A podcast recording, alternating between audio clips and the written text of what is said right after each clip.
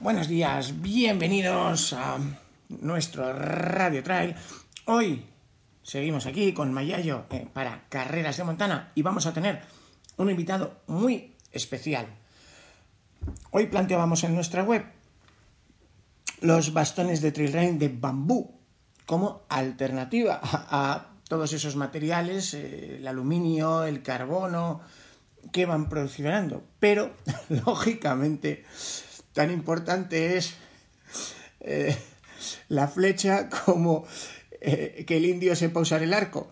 Así que para completar ese estupendo artículo de nuestro compañero Marcos Pascual, he querido recuperar una charla de lujo con uno de los mejores bastoneadores del mundo. Bueno, ahora le escucharéis a él, que me miró raro cuando dije eso. Me dice, ¿cómo que uno de los? El mejor. y ya os podéis imaginar, no es otro que Luis Alberto Hernando, porque, eh, como sabéis, Luis tiene una constitución muy peculiar, eh, que tiene un tren superior tremendo, es un gran escalador que ha hecho más allá de séptimo grado, algunas vías de octavo grado, y, claro, eso no, se escala con las piernas. Entonces, eh, en las carreras de montaña, él ha sabido usar muy, muy bien los bastones. Hay que tener en cuenta que Luis Hernando es eh, atleta olímpico, ¿vale? Ojo, ha sido olímpico en biatlón, que es ese deporte que consiste en eh, combinar un trazado de esquí de fondo hasta un puesto de tiro, tirar a la diana y volver a esquiar. Así que mm, técnica muy pulida, también ha sido corredor del equipo de la Guardia Civil durante muchos años de esquí de montaña. si alguien sabe manejar los bastones para exprimir todo su potencial, sin duda es Luis. Así que un lujazo escuchar la charla que teníamos hace ya algún tiempo en la inauguración de la estación de Eremua, en el Pirineo Navarro. Os dejo con el rey. Buenos días. Estamos en vivo y en directo desde Eremua con uno de los mejores bastoneadores del mundo. Como uno de los mejores. El mejor, ¿no? Ah, venga, empezamos. Bueno, vamos a intentar explicar cómo elegir los bastones que necesitas y algo sobre técnica de bastoneo.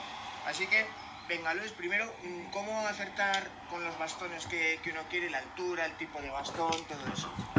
Eh, bueno, ¿cómo acertar? Eh, es eso, acertar un poquito, yo creo, no, no lo sé. Eh, en principio hay que buscar unos que se adecúen al presupuesto porque son realmente caros, sobre todo si los buscas en carbono, creo que no es necesario que sean de carbono, creo que, unos bastones de, aluminio y sobre todo que, que, sean plegables, que sean cómodos la empuñadura y, demás ya, ya nos serviría y sobre todo para, sobre todo para empezar y bueno, eh, intentar que sí que, sean un poco de, nuestra altura. Eh, yo en ese sentido tengo problemas porque todos los que son plegables son un poco demasiado cortos. Yo preferiría llevarles un pelín más altos, que lleguen casi al esternón, pero, pero bueno, como nos vamos a encontrar diferentes pendientes, eh, pues bueno, tampoco vamos a encontrar... En, en, algunos momentos nos van a resultar altos cuando las pendientes sean muy, muy pronunciadas y cuando sea un poquito más llano, pues igual nos, quedan bajos. Entonces lo importante es eh, acostumbrarnos a la medida que hemos elegido y acostumbrarnos a la medida que hemos elegido y, eso, según vaya haciendo la pendiente, pues ponerles un poco más en vertical, un poco más en, en horizontal, buscar la, la, la, posición ¿no? para, para, que siempre más o menos sea el mismo movimiento, no sea sea una pendiente otra, pues podemos jugar con, con la inclinación para subir más o menos las manos. Acercaros un poco para repasamos los, las partes importantes de un bastón. ¿Eh? Bueno, tenemos la empuñadura, la dragonera, ¿eh? luego lo que es el, bloque principal del bastón y finalmente la, la punta. La punta, aquí eh, también en determinadas zonas os pueden exigir que llevéis un taponcito de, de, goma, de plástico, porque no nos dejan ir con el bastón abierto por razones medioambientales. También en marcha nórdica a veces tienen que ir así. Y este caso son bastones plegables. ¿Ya veis? Luego están los bastones telescópicos de toda la vida. Sí. Y el bastón fijo que en, en esquí prácticamente en esquí de fondo siempre bastón fijo. Yo cuando corría las carreras verticales sí que llevaba bastones de, una pieza, la caña era de una pieza, eran de esquí de fondo, y bueno, pues estos sí que cimbrean un poco más, bueno, pesan más que los de una sola pieza, porque bueno, llevan más piezas, y, bueno, cimbrean un poco más, no son tan, tan, tan rígidos, ¿no? Entonces sí que usaba, pero claro, no tenía que bajar, no tenía que plegarles. En carreras verticales yo sí que recomiendo llevar de una pieza, son más ligeros, sobre todo porque son más ligeros. Ahora, fijaros bien cómo agarra Luis el bastón, si quieres explícale, ¿sabes? Porque mm. para mucha gente no es intuitivo lo de cómo coger la dragonera y por qué la coges así. Eh, bueno, yo la cojo así porque es como se coge. no lo he inventado yo, vamos, quiero decir. Eh, pues la mano se mete por, por debajo y una vez que la has metido, pues se abre la mano y ya está.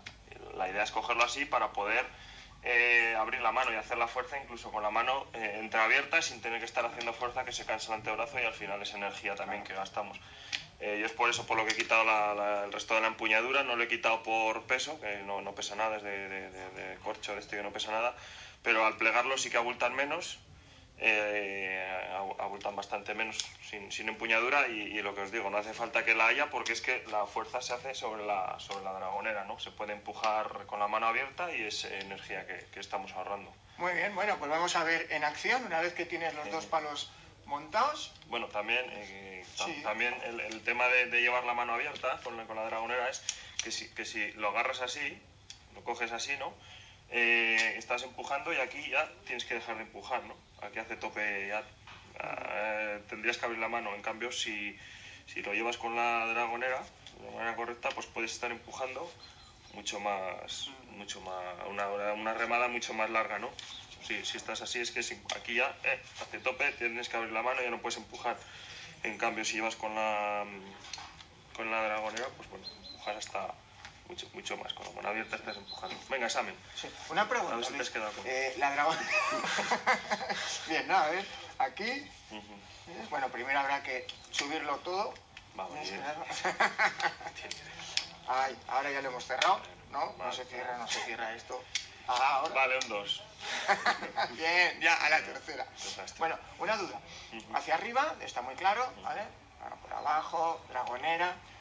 Hacia abajo, hay mucha gente que prefiere también seguir usando los palos para apoyarse en el descenso, te dan estabilidad, pero eh, hay mucho debate sobre si dragonera sí, dragonera no, cuando haces un descenso, porque claro, un descenso y un revolcón con la mano en la dragonera puede acabar mal. Pues no lo sé, no lo sé porque yo prefiero no llevarlos en la mano. Yo cuando, cuando estoy bajando prefiero no, no llevar ni, pero es que ni, ni llevar el papel de un gel. Enseguida intento quitármelo de encima porque como que voy con más equilibrio si llevo las manos abiertas y, luego usarles al bajar si se está bajando rápido a veces no da tiempo a ver dónde pones los pies como para estar viendo dónde pones pies y bastones, ¿no? A ver eso es al ritmo que vas tú.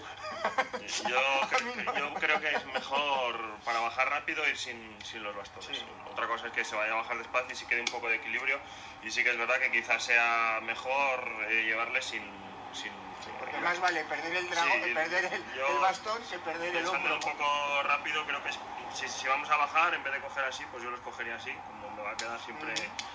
Y ir apoyándome y haciendo equilibrio y, lo que dices, si llevas la dragonera a veces se meten los bastones entre dos piedras, si no da tiempo a sacarlo, pues se apalanca y se parten. Estos bastones se parten muy fácilmente, sí, eso, sobre todo no, no al hacer fuerza bien vertical, pero al apalancarlo se parten con la mirada.